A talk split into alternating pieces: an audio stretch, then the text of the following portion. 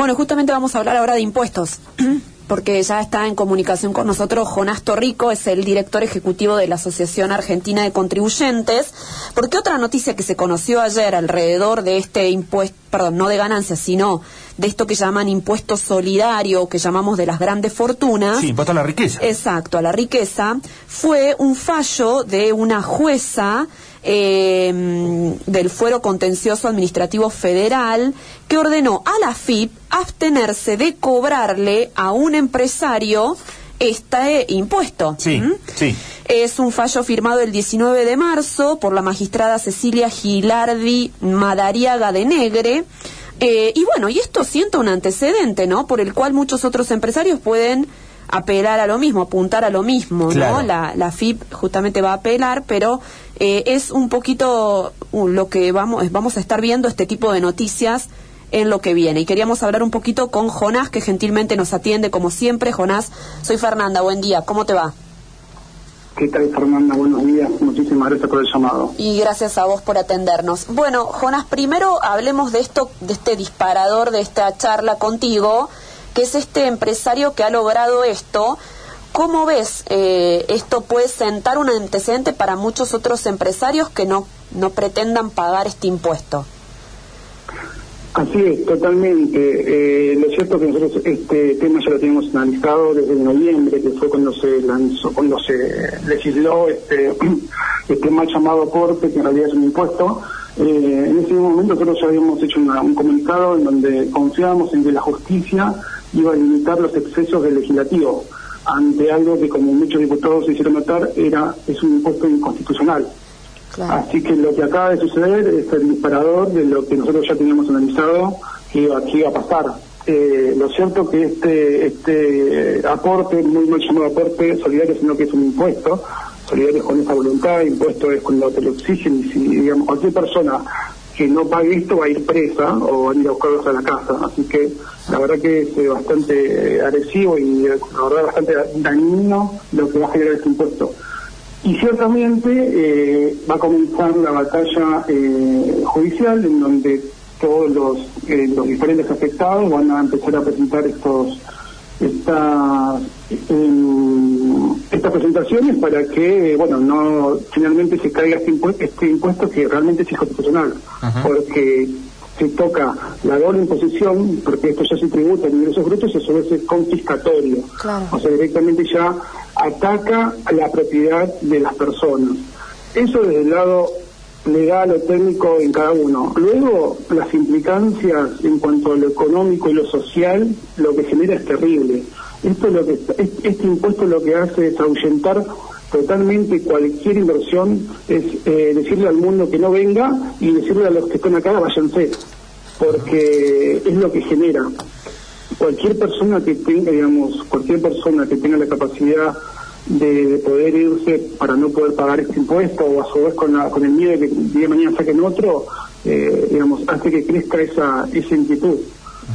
Por darte un ejemplo, ¿no? Para que para, para ponerlo en concreto, eh, ayer acaban, ah, bueno, hace unos días hicieron un, análisis, se hicieron una consulta a 300 pymes de diferentes rubros y el 80% de las pymes argentinas están confirmando que aseguran que no van a volver a invertir en Argentina el 80% de las pymes. Hay que recordar que el 25% de, los, de todos los empleos vienen de las pymes.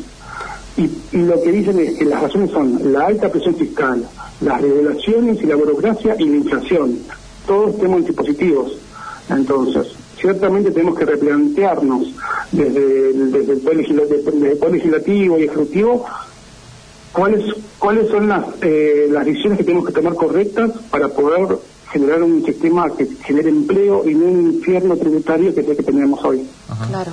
Eh, Jonás, de todos modos, esto es una eh, una cautelar, ¿no? La, jueza todavía no se expidió sobre la cuestión de fondo. Así es, sí, esto es una, es una cautelar, eh, es exactamente lo que teníamos pensado que iba a suceder. Eh, acaban de comenzar a llegar las demás cautelares y finalmente se tiene que expedir el, el, diferente, bueno, la justicia en su momento.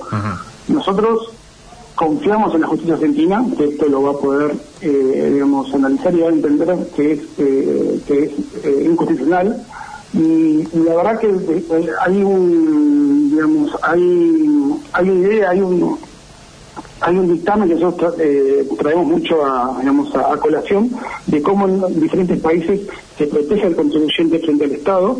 Y por ejemplo hay una hay un juicio en Estados Unidos muy conocido que llegó a la, a la Corte Suprema en donde finalmente se defendió al trabajador al contribuyente frente al Estado y en su fallo el, el juez lo que decía era que el poder del Estado para crear y cobrar impuestos es un poder para arruinar a la gente y para destruir las empresas. Por eso tiene que estar limitado. Así que confiamos en la justicia argentina en que va a entender que esto es un impuesto inconstitucional. Bien, ¿vos crees que va a haber una lluvia de cautelares? Sí, eso sin duda. Y, es más, eh, digamos, alentamos a, todas las, a todos los contribuyentes a que lo hagan porque es defender su propiedad, defender sus, eh, su ingreso y a su vez defender la economía argentina. Eh, acá los, los pequeños empresarios que vayan a pagar esto van a tener que vender su maquinaria, van a tener que sacar préstamos, van a tener que cerrar e irse. Entonces, bueno, la verdad que nosotros queremos que la Argentina sea una tierra de oportunidades, sea un sistema que genere riqueza eh, y no esto que está pasando. Claro. Eh, Jonás, y ahora esta demora en el tratamiento de ganancias, eh, bueno, ¿cómo lo ves? ¿Esa ¿Es una preocupación o, tarde o temprano va a salir eh, con algunos beneficios, ¿no? Para algunos contribuyentes. Sí, sí, desde ya nosotros tenemos confianza que va a salir. En todo caso, esto puede ser positivo porque eh, eh, mm, parece ser que la oposición están exigiendo mayores beneficios para tratarlo, y eso la verdad que es muy positivo para todos nosotros, así que si tenemos conciencia que va a salir, es lo que estamos trabajando y, conversando con distintos diputados, y bueno, eh, de un momento a otro ya saldrá, y si todo sale bien, saldrá con, con mayores beneficios en los que hoy está.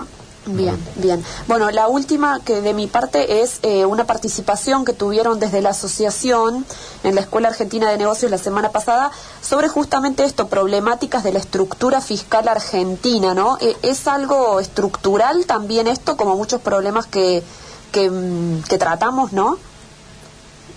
Totalmente. Argentina se ha encargado de convertirse en un infierno fiscal en donde eh, nosotros estamos inmersos en esta realidad, como somos digamos, como somos gente de trabajo, estamos día a día trabajando y no no no no, no, podemos, no tenemos tiempo para levantar un poco la cabeza y ver qué es lo que pasa afuera. Pero para darte una comparación directa de cómo cuando uno se compara con países cercanos y por qué hay países progresan y nosotros no, y por qué la gente se va y nosotros cada vez estamos más pobres. Por ejemplo, en Uruguay, cuando hay mucha gente que está a Uruguay, hay muchas empresas que están a Uruguay, hay muchos pymes que se están yendo. En Uruguay, eh, en Uruguay no, tiene, no hay, no hay ingresos brutos, no hay tasa de higiene, no existe el impuesto al cheque, no hay derecho de exportación, no hay impuesto país, no hay derechas cambiarias, no hay anticipo de impuestos ni percepciones y bienes personales se pagan en Uruguay desde los 112 mil dólares. ¿Sabes de, cuánto, ¿Sabes de cuánto pagamos en Argentina, Fernando? Les cuento a vos y a toda tu audiencia. En Argentina se pagan bienes personales desde los 20 mil dólares. Impresionante. Eh, estamos 20 mil en Argentina contra 112 mil en Uruguay. Claro. Son 2 millones de pesos, que a su vez te cuento, son 2 millones de pesos que no se actualiza desde 2019. Ah. En 2019 tuvimos inflación del 50%, no, no lo aumentaron. En el 2020 tuvimos de 36, no lo aumentaron. Hoy ya estamos en 15% más o menos llegando, no lo aumentaron. Entonces, Ciertamente nos estamos generando un sistema que es un sistema fiscal o con una inflación que nos devora nuestros ingresos y es importante que los contribuyentes reaccionemos y nos organicemos. Así que desde la Asociación de Contribuyentes invitamos a todos los que están escuchando que se comuniquen con nosotros, estamos trabajando para defender al contribuyente y para lograr la baja de impuestos. Bien. Jonás Torrico, como siempre, muchas gracias por estos minutos. A vos, muchísimas gracias. Buenos muy bien. Bueno, ahí estaba el director ejecutivo de la Asociación Argentina de Contribuyentes con una realidad complicada, ¿no? Bien, así es.